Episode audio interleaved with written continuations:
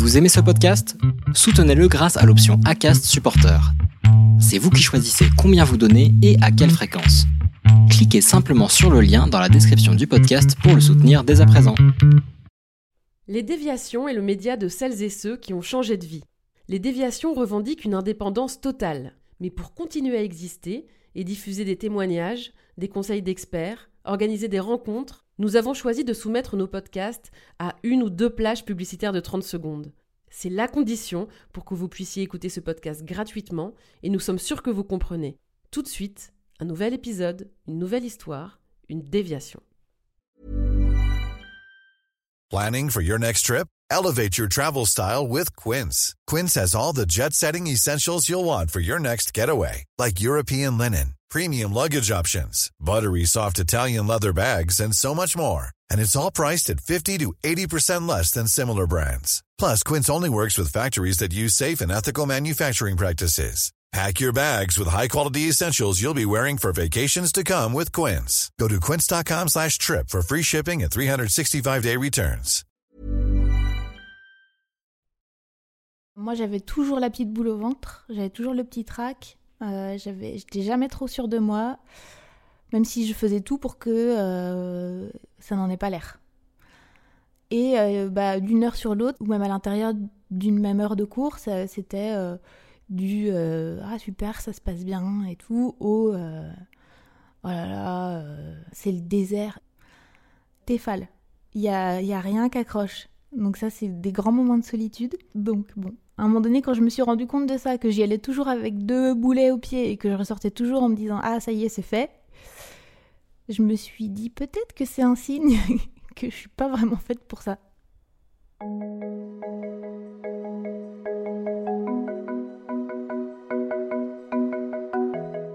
On répète sans cesse aux enfants de bien travailler à l'école pour pouvoir choisir la vie qui leur plaira. Solène était une bonne élève, vous savez de ceux qui plongent des heures sur leurs devoirs sans trouver le temps long, raflent les bonnes notes, ont les faveurs des profs. Quand il a fallu choisir sa voie, elle s'est laissée porter. Elle aimait bien l'espagnol, alors ce serait prof, agrégé tant qu'à faire. Quand elle a commencé à enseigner, elle s'est dit qu'à force, son métier lui plairait.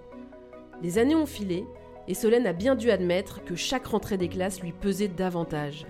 Jusqu'au jour où Jérémy, un ami lointain lui a ouvert la voie pour tout changer. Voici l'histoire de Solène, une prof qui a largué les amarres. Bonne écoute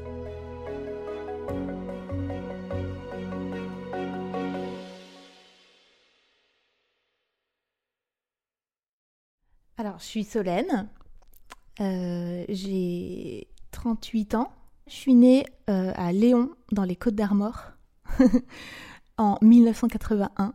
Euh, et, j'ai grandi bah, euh, en Bretagne. Mes trois premières années, j'étais euh, bah, en Ille-et-Vilaine et j'habitais chez mon oncle et ma tante qui m'ont élevée parce que ma mère est décédée quand je suis née et mon père s'est retrouvé tout seul avec mon grand frère et ma grande sœur. Donc mon père m'a confié à mon oncle et ma tante qui avaient une petite fille de 9 mois donc j'ai grandi avec ma cousine, euh, on est très très proches en, âge. Et, euh, et on, on, s'est construite euh, les, toutes premières années ensemble. Donc mon père, oui, lui, c'était, c'était compliqué pour lui parce qu'il se retrouvait tout seul avec, avec trois enfants, dont un nourrisson, moi. Et je trouve ça hyper courageux de sa part. Et, j'ai appris il n'y a pas très très longtemps que euh, bah, au moment de ma naissance, il avait monté, lui il est militaire, fonctionnaire. Il avait monté un business de bateau en kit où euh, en fait il, avait, il a construit son bateau et il s'est dit bah maintenant que je sais construire un bateau, autant que bah, d'autres puissent le faire aussi, je sais faire. Donc voilà. Et il a monté son, son entreprise tout en étant fonctionnaire. Normalement, il n'y a pas le droit. Et euh, du coup, bah, l'entreprise était au nom de ma mère et ben, quand euh, elle est décédée et que je suis née, bah, c'était un petit peu compliqué. Il n'a pas, il pas euh, prolongé cette aventure-là. Mais il y avait ça qui existait en fait. Et ensuite, bah, je suis retournée vivre avec mon père, mon grand frère et ma grande sœur à Malakoff en 1984. Bon, mon père dirigeait un établissement militaire. Le logo, c'était un atome Maintenant, j'y repense, je me fais hum, étrange. C'était entouré de fils de fer barbelés, mais à l'intérieur, moi, j'étais hyper libre.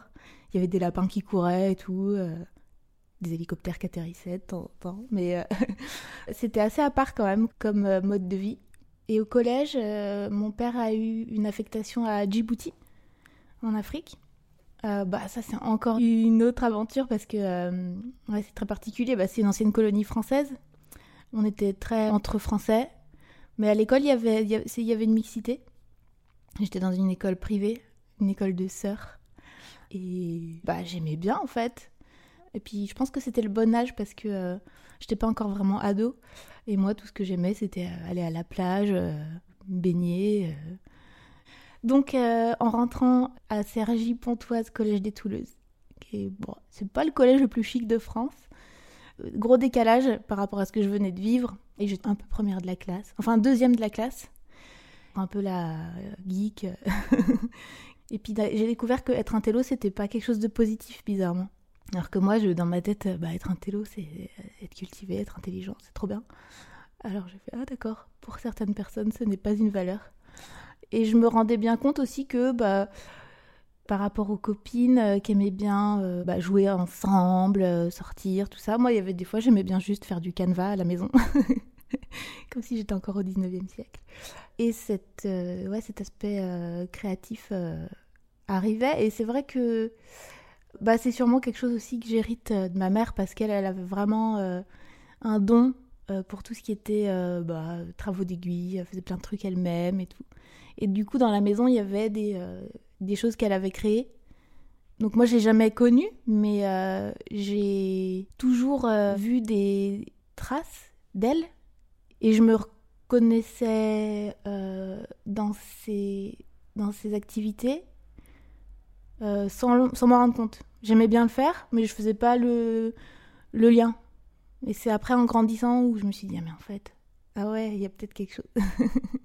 et notamment avec le, avec le tricot euh, que j'ai vraiment poussé à fond. Et après, je suis partie faire le lycée militaire à Aix-en-Provence.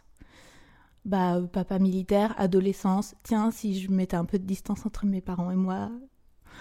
Et euh, parce que mon père s'est remarié assez tôt. Et je me disais trop bien, l'internat, ça va être comme la colonie de vacances, mais avec l'école. Et c'était un peu ça. à part qu'on avait un uniforme. Et puis c'est là que s'est dessiné le parcours vers l'enseignement, euh, les études d'espagnol euh, et, euh, et, le concours. J'ai choisi l'espagnol vraiment par presque des hasards d'aiguillage, quoi. Parce que j'ai aucune culture hispanophone dans la famille.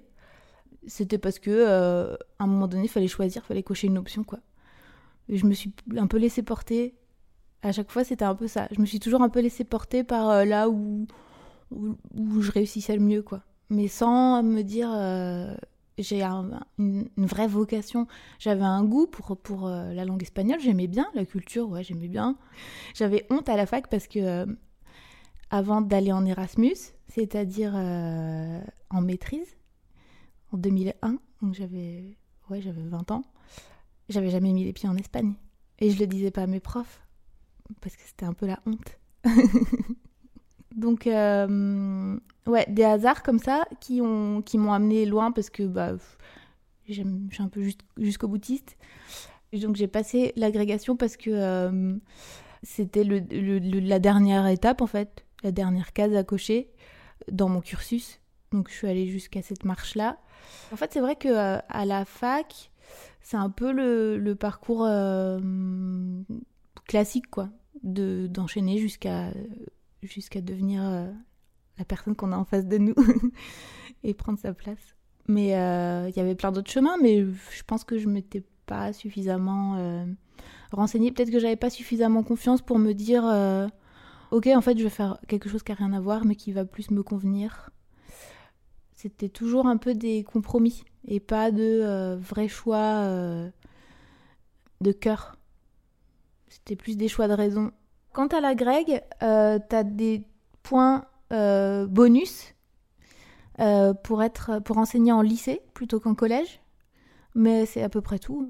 En fait, l'agrégation, elle te permet d'avoir un meilleur salaire et travailler moins d'heures qu'un certifié. C'est super ce qu'on veut, mais c'est comme ça. Donc ça donne envie de l'avoir, évidemment. Tant qu'à faire, autant gagner plus pour travailler moins. Ça veut pas dire qu'on est meilleur, ça veut dire qu'on sait mieux faire une disserte de 7 heures. C'est tout ce que ça veut dire. Euh, ça veut dire qu'on peut potentiellement, peut-être plus facilement, euh, effectivement, avoir des postes euh, ensuite en fac que si on n'avait pas l'agrégation. Moi, j'avais pas tellement envie. Mais ça veut pas du tout dire qu'on va être un meilleur prof de collège ou de lycée, quoi. Il y a eu deux, deux premières années, on va dire. La première année, c'est l'année de stage. Donc là, j'étais affectée dans un collège à, Saint-Marc-sur-Mer. C'est à côté de Saint-Nazaire, c'est là où il y a la plage de Monsieur Hulot, mais hors saison. Donc euh, c'est hyper déprimant. C'était pas évident, c'était euh, une population très mixte avec euh, soit des gens très aisés qui avaient des jolies villas et tout, soit des gens très modestes qui travaillaient plutôt sur les chantiers de Saint-Nazaire. Et le mélange était assez bizarre. moi j'avais une classe dure et je me suis dit, ah, en fait ça va pas être si simple. Et ma première vraie affectation en tant que néo-titulaire, c'était à Jouy-le-Moutier, au bout du RER A, pas loin du tout de là où j'avais fait mon collège, le collège des Touleuses. Euh, donc, je me suis retrouvée avec des élèves qui jouaient avec mon petit frère dans, la, dans, dans le quartier quand j'étais ado. Trop drôle. Ou je me suis retrouvée avec des élèves qui avaient eu ma prof d'espagnol au collège des Touleuses. Mais euh, bon, oui, c'était marrant quelquefois, mais pas toujours non plus. Euh, là, c'était pareil, population hyper mélangée, hyper mixte, où euh, il y avait avait certaines classes qui étaient vraiment très dures. et là, je me suis dit, ah non, mais c'est pas possible, où est la porte de sortie j'ai vu que la classe c'était pas que le premier rang et que c'était un vrai public avec un vrai un vrai travail euh, qui ressemblait pas du tout à ce qu'on nous avait euh, enseigné. J'ai l'air jeune, donc tout le monde me prenait pour une élève. Euh, voilà, je me disais que j'allais finir par acquérir cette, cette, aisance et tout. Je me présentais devant les élèves au départ en me disant, en suivant ce qu'on m'avait appris à l'IUFM, qui était il faut se créer un personnage d'autorité, il faut rien laisser passer, il faut faire un cadre. Mais sauf que moi je suis pas du tout comme ça. Donc j'arrivais, déjà j'étais pas crédible.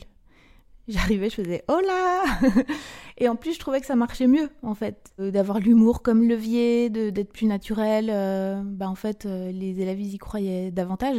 Et quand ça devait ne pas marcher, ben, que ça ne marche pas en étant cool ou que ça ne marche pas en étant sévère, bah, de toute façon, c'était le même résultat, sauf que au moins, quand j'étais moi-même, je me sentais moins euh, en train de faire euh, un personnage qui avait aucun sens. Donc c'était comme ça que je me présentais et puis euh, bon, c'était pas forcément toujours bien vu. Ça je m'en suis rendu compte parce que en salle d'épreuve quand je disais ah j'arrive pas avec cette classe et tout machin, je leur ai dit ceci, ils ont réagi comme ça. Il y avait souvent des collègues qui disaient quoi? Mais non, mais il faut, il t'aurais dû être plus sévère, t'aurais dû quoi tu leur as dit ça mais non, mais c'est pas possible et tout. Et euh, bon, du coup, euh, je me rendais compte que c'était pas évident d'être forcément euh, soi-même, et à la fois c'était pas non plus facile d'être quelqu'un d'autre que soi-même, donc j'étais un peu coincée. Et, et peut-être aussi justement parce que j'avais pas cette, cette véritable vocation, et j'admire vachement les, profs qui l'ont, quoi, et qui, et qui y vont tous les matins, et qui assurent, et qui et pour qui ça, ça marche en fait. Comme stratégie au départ, euh, j'avais envie d'inventer des choses et tout, et ça, ben, j'avais du mal à le transposer dans mon métier. C'est-à-dire que euh, être créative pour monter des séquences euh, pédagogiques, en fait, non, ça m'intéressait pas. Comme j'étais un petit peu créative, mais trop forte à l'école pour m'orienter vers des filières plus manuelles ou quoi, j'ai décidé de monter un collectif de tricoteuses avec des copines. Et euh, on a fait du tricot pendant plusieurs années. Ça s'appelait le collectif France Tricot. Et euh, on faisait du tricot dans la rue et c'était trop cool. Et on avait euh, organisé des apéros tricot où les gens venaient tricoter dans des bars. Ça a duré quelques années et puis au bout d'un moment, ben ça s'est un peu essoufflé quand même. Et puis un truc que j'ai trouvé hyper dur dans l'enseignement, c'est les inspections parce que euh, on nous dit jamais ce que vaut notre travail. Et moi, comme ancienne première de la classe, j'aime bien quand on me dit c'est bien Solène, tu as bien travaillé. Et euh, là, bah, ça n'arrive jamais, c'est fini. Et quand on vient nous voir une fois tous les dix ans, c'est pour. Euh, enfin, moi, les deux fois où j'ai été inspectée, j'ai eu vraiment l'impression que euh, en une heure, tout ce que j'avais construit pendant les années précédentes était réduit en miettes. il y a un, débrief pendant une heure où il dit bon, premier point, il y a un truc positif, c'est, je sais plus, il donne un truc positif. Et après, il détaille tous les trucs négatifs et il y en a 850 quoi. Donc, euh, tu ressors de là un peu euh, comme euh, d'une essoreuse à salade. Toute la confiance en toi que tu as construite année après année, millimètre par millimètre, là, d'un coup, bim, tout retombe à zéro, quoi. Être prof d'espagnol, comme moi je l'étais, émotionnellement, c'est des matins où non, tous les matins, j'avais pas envie d'y aller. voilà, déjà, c'était le postulat de départ. J'avais l'impression d'avoir un, boulet de 10 kilos à chaque pied. Je préférais toujours ne pas y aller que y aller. Ensuite, une fois que j'arrivais dans, l'établissement, ça allait. Parce que je suis quand même quelqu'un de sociable et euh, en salle des profs, je trouve que c'est agréable pour personne, les gens qui tirent une gueule euh, de 3 km. Donc, euh, bah, ça se passait hyper bien avec les collègues, on rigolait, ambiance euh, des tentes. Et en plus euh, c'est nécessaire parce qu'on sait qu'après on monte au front. Donc euh, entre nous on a intérêt à être un petit peu chaleureux. Donc ça c'était le côté sympa. S'il y avait eu que la salle des profs moi j'y serais encore hein. il n'y a pas de souci. On faisait des gâteaux voilà. Mais après quand fallait y aller moi j'avais toujours la petite boule au ventre. J'avais toujours le petit trac. J'avais j'étais jamais trop sûre de moi même si je faisais tout pour que euh, ça n'en ait pas l'air. Et euh, bah, d'une heure sur l'autre, ou même à l'intérieur d'une même heure de cours, c'était euh, du ah super, ça se passe bien et tout, au oh là là, c'est le désert, les classes zombies, où il se passe rien, où on dit allez, on va faire tel document, regardez, ouvrez votre livre à la page 69. Et là, les trois quarts n'ont pas leur livre, si c'est que la moitié encore, ils peuvent prendre un pour deux, mais des fois, non, même pas. Et puis, euh, bah, lisez euh, le texte. Et là, ben, personne n'est en train de lire le texte. T'es Il n'y a, y a rien qu'accroche. Donc ça, c'est des grands moments de solitude. Il y a aussi les classes euh, qui chicanent. hargneux. on arrive une minute en retard. Madame, vous êtes en retard. Voilà, toujours agréable. Donc on essaye d'envoyer des, signaux positifs. Et puis, bah, c'est des ados, donc ils des, fois, ils s'en foutent un peu. ils font un peu tout pour que rien ne marche. C'est très, énervant. En plus, euh, c'est assez inconscient. C'est des stratégies qu'ils mettent en place euh, pour éviter le, travail, ce qui est très euh, compréhensible. Mais dur à vivre. Je ressortais toujours de cours en étant contente que ce soit fini mais euh, pas tellement en analysant, oui, alors là, vraiment, euh, ce qui s'est passé à ce moment-là, c'était intéressant parce que ceci, cela, la prochaine fois, je devrais plutôt faire euh, d'une autre façon pour que, non, non. Et en fait, non, non, moi, c'était juste, ah, c'est fini, c'est plus à faire. Donc, bon, à un moment donné, quand je me suis rendu compte de ça, que j'y allais toujours avec deux boulets au pied et que je ressortais toujours en me disant, ah, ça y est, c'est fait, je me suis dit, peut-être que c'est un signe que je suis pas vraiment faite pour ça au début, je me disais que ça allait pas durer et que j'allais prendre de l'assurance et que ça allait devenir euh, super parce qu'il faut quand même un petit peu se motiver. Et euh, progressivement, j'avais bien conscience que ben ça n'évoluait pas. Enfin, si ça évoluait, j'ai quand même pris de, de, de la confiance et des, appris des choses et tout. Mais fondamentalement, cette sensation de ne pas avoir envie d'y aller et d'être contente d'en partir, ça, je l'ai toujours eu. je suis restée prof 14 ans. Oui, je suis tenace. Je pense qu'il y a plein de gens qui auraient jeté l'éponge euh, au bout de deux ans, un an. Il y en a qui le font. Je pense que pendant 14 ans, j'ai creusé mon tunnel avec une petite cuillère. Les savons, euh, ça c'est arrivé il y a deux ans, je pense maintenant.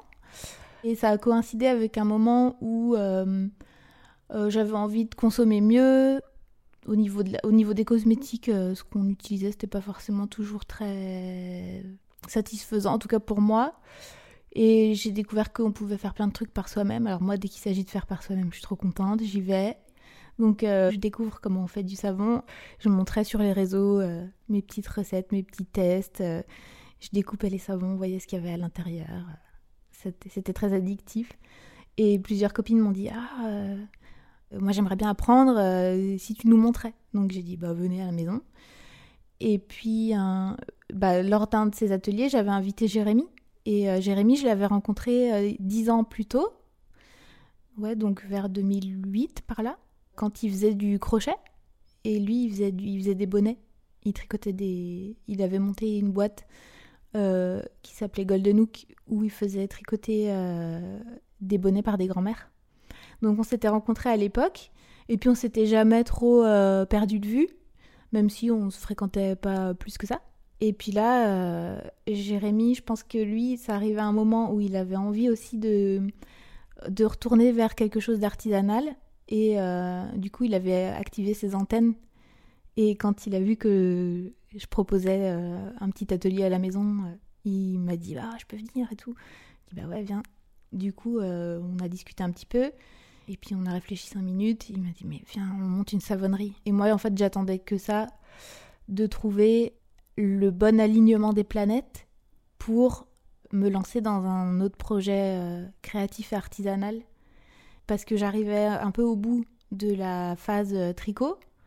J'étais toujours en train de creuser mon tunnel à la petite cuillère. Et Jérémy, ça a été un peu le, le déclencheur le fait de, quitter l'éducation nationale, euh, donc c'était déjà euh, présent depuis très longtemps. Au moment où, Jérémy a commencé sa phrase qui disait Hé Solène, si on montait une savonnerie. En fait, j'ai vu l'image où, euh, où j'y allais plus à la rentrée. Et ça, c'était un, fantasme, mais d'une puissance que j'avais depuis tellement longtemps. C'est-à-dire que à chaque rentrée, j'avais tellement les boules. Et à chaque rentrée, je me disais Oh là là, si j'avais plus ça. Et, et, et ma vie se rien qu'à l'idée, ma vie se transformait en, arc-en-ciel rempli de paillettes. Et du coup, bah, très rapidement, on a commencé à réfléchir à euh, bah, comment on va appeler notre marque, euh, qu'est-ce qu'on va faire, quel type de savon. Euh, on a commencé à, se rencontrer régulièrement pour, pour avancer sur le projet. Et on a mis à peu près un an à tout bâtir, c'est-à-dire vraiment à poser les bases, trouver un local pour faire les savons, se former à la législation monter tout ce qui était la partie business. Et puis euh, un an après, on a vendu notre premier savon. Progressivement, en fait, euh, la première année où, où on, a commencé à monter le projet, je me suis mise à 80%. Mais ça faisait longtemps que j'étais euh, plus à temps plein. Parce que déjà, depuis la naissance de mon fils, je m'étais mis à temps partiel. Bah, parce que j'arrivais en fait à boucler mes fins de mois tout en travaillant pas le taux complet. Et ça me convenait très bien, puisque grosso modo, euh, moins j'en faisais au lycée, mieux je me portais. je me suis mise à 80%, puis à, mi-temps, à 50%, puis euh, en dispo. Là, cette année, depuis le mois de septembre, euh, j'ai pris une disponibilité. Donc, parce qu'on peut pas, quand on est à l'éducation nationale, on peut pas monter une entreprise en même temps, on est fonctionnaire, sauf une micro-entreprise, en demandant l'autorisation et en étant à temps partiel. Donc euh, en fait, c'est un, un, peu un choix. Euh, de toute façon, j'avais pas le choix. C'était ça ou, mettre directement la démission et puis faire ce que je voulais. Donc euh, j'étais pas prête non plus à, à, faire un choix aussi radical. Mais bon, moi je pense qu'à un moment donné, enfin moi j'aimerais la, la, poser parce que bah, mon entreprise fonctionnera bien et que du coup elle sera viable et que du coup je ferai que ça. Et dans ma famille, ouais, il y a, ça, c'est que quand on est euh, agrégé, fonctionnaire, prof, tous les gens de la génération plus, des plus anciens disent non, ne quitte pas ça, euh, c'est trop euh, précieux, tu as besoin de, de, cette sécurité, ne prends pas de risques, parce qu'en fait ils nous aiment et ils n'ont pas envie qu'on se casse la gueule, quoi. Mais sauf que je pense qu'à un moment donné, le conseil de dire ouais, vas-y, fonce, bah c'est bien aussi mon père, par exemple, au hasard, euh, il était très euh, ah non non euh, ne quitte pas etc. Et puis je lui ai reparlé. Au fait, tu te rappelles de ton projet de bateau là? C'est marrant, ça me fait penser à quelqu'un. et puis après il était ah non mais vas-y fonce. mais ne quitte pas l'éducation nationale. Et en fait, comme ça, le, statut le permet, ben, je peux quand même foncer sur mon projet. Et puis, euh, moi, j'ai la chance aussi d'avoir euh, un mari qui est hyper comme ça aussi à me pousser, à me dire mais vas-y, fais-le à fond et tout. Je pense que c'est le premier, même au moment du tricot, à m'avoir dit mais non, mais vas-y, alors que le tricot, tout le monde prenait ça pour un hobby. Donc lui, il est hyper soutenant il participe aussi euh, à plein de petits trucs au quotidien. Donc euh, j'ai vraiment beaucoup de chance. Alors ma première rentrée sans rentrée, c'était extraordinaire. C'est-à-dire que je suis sortie dans la rue pour aller au labo. Je passais devant les écoles, devant les lycées, devant les collèges, et j'étais là, j'y vais pas. la la la. je me sentais, j'avais l'impression de narguer tout le monde. Et, euh, et c'était une grande liberté. Et en fait, euh, je m'oblige à y repenser euh, souvent. C'est-à-dire, euh, je garde toujours en tête mes collègues qui y vont, eux. À chaque rentrée de petites vacances, tous les lundis, je pense à eux, respect éternel. Mais moi, j'y vais pas. C'est un peu un truc de d'enfant en fait, de dire la la l'air. Et je le vis vraiment comme ça. Euh, alors la journée type avec Simon, c'est le matin, je me réveille à 7 heures. Euh, on prend notre petit déjeuner avec mon fils. Mon mari est déjà parti au travail. Il travaille en horaire décalé, ce qui lui permet de rentrer tôt et de s'occuper de notre fils euh, à la sortie de l'école. Donc je l'amène à l'école, 8h30, en courant. On arrive en général à 29.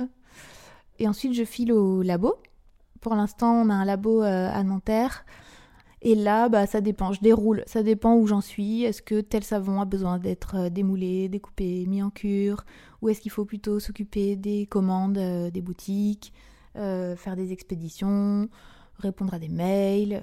Enfin, j'organise ma journée un petit peu en fonction de ce qui... des priorités, quoi.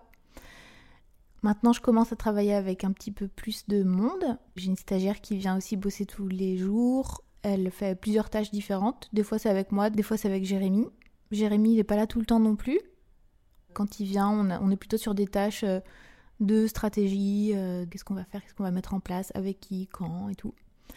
Et sinon, moi, ce que j'adore, c'est euh, bah, allumer la musique, enfiler mes gants et me mettre à faire du savon. et être dans des tâches très, très manuelles, minutieuses, je vais être là au millimètre près, à caler mes trucs et tout. ça, ça me plaît beaucoup et en général, ça me fait me rappeler que c'est vraiment l'inverse de étudier un texte espagnol, quoi. Parce que je faisais marcher que mon cerveau et là je fais marcher que mes mains. enfin non, c'est quand même, il faut quand même un petit peu, un petit peu travailler la tête, mais euh, mais c'est très très concret quoi. Et je me dis que effectivement, euh, si euh, ado au moment de l'orientation, j'avais dit je veux être savonnière, je veux faire du savon, qui est un métier très manuel. En plus, je pense que à l'époque, il n'y avait pas encore tout ce retour aux métiers traditionnels, aux métiers artisanaux et tout. Du coup, le savon, dans les années, euh, fin des années 90, c'était vraiment que du savon industriel. Personne se lavait au savon, c'était que du gel douche. Ça aurait été vraiment extraterrestre. Mais déjà, déjà là, ça l'est un petit peu. Mais je pense pas que ça aurait pu arriver au moment de me choisir un métier euh, en sortant du lycée, quoi. Si je devais me donner un conseil à la moi lycéenne de l'époque, je me dirais euh, arrête de vouloir être la première de la classe, en fait, on s'en fout. Ce que tu as vraiment envie de faire, par contre, fais-le à fond. Et euh, n'écoute pas les gens qui te disent Ah, mais c'est risqué. Hmm, méfie-toi. Comme conseil, je me dirais de, me faire plus confiance. Et euh, que de toute façon, je vais y arriver. Donc, euh, autant arriver à faire quelque chose que t'aimes. Vraiment. Et arrête de croire que ce que t'aimes, c'est les matières de l'école. Et fais confiance aussi aux, aux choses qui t'arrivent. Pas que à toi, mais aussi aux choses qui t'arrivent. Les savons ciment, ils ont euh, la particularité d'être conçus comme des objets qui lavent. Jusque-là, tout va bien, c'est des savons, mais qui sont jolis aussi, et dont on a travaillé les motifs et l'aspect visuel aussi. Donc, c'est des savons qui ressemblent à des carreaux de ciment, avec des motifs qui se répètent, qu'on peut assembler un peu comme des mosaïques ou comme un pulse. Bah d'ailleurs, j'aime bien, l'image du pulse, surtout pour ce podcast parce que euh, c'est euh, le podcast qui raconte les, les, changements de vie. Et moi, je me dis, euh, mais en fait, j'ai, j'ai pas vraiment changé ma vie. Elle, était bien, ma vie. Il y avait juste le travail, quoi, qui me saoulait. C'était la pièce du pulse qui était pas dans le bon sens, en fait. Et là, j'ai l'impression d'avoir, d'avoir trouvé la bonne pièce, d'avoir tourné dans le bon sens pour que tout forme l'image qui me convient, dans laquelle je suis à l'aise et, et heureuse, quoi. Et à la fois, bah, il suffit parfois de changer une pièce et ça change pas mal d'autres choses autour. Et en plus, le travail, c'est beaucoup de temps. Donc, euh, c'est pas une petite pièce dans un coin, c'est un peu la grosse pièce au milieu avec euh, bah, l'entourage, la famille, euh, les choses un peu essentielles, quoi, dans la vie. Parce que c'est vrai qu'on on passe plus de temps à faire son travail qu'à euh, être avec ses proches. Donc, une grosse pièce quand même du Pulse. Et je me dis, mais en fait, on peut aller sur des terrains où on n'a pas une légitimité par les études, euh, par son expérience, et l'acquérir euh, petit à petit. Want truly hydrated skin? Midosia's Body Care Breakthrough Hyaluronic Body Serum. It's clinically proven to increase hydration by 161%. It's lightweight, fast absorbing, and delivers 24 hours of hydration for silky smooth skin without any sticky afterfeel.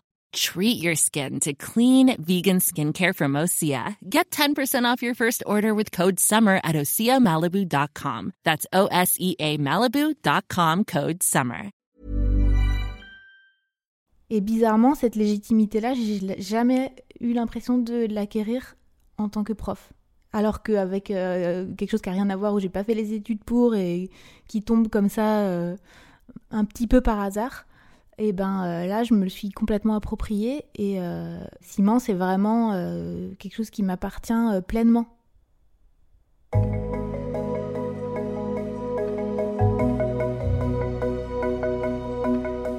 C'était un entretien mené par Laurence Velli réalisé par Sidney Clazen. Si vous aimez les déviations, n'hésitez pas à le faire savoir. Commentez, écrivez-nous, réagissez avec des cœurs, des pouces levés et des étoiles quand on vous le propose. Les déviations n'ont qu'une vocation, raconter les histoires de celles et ceux qui ont changé de vie. A très vite pour un prochain épisode.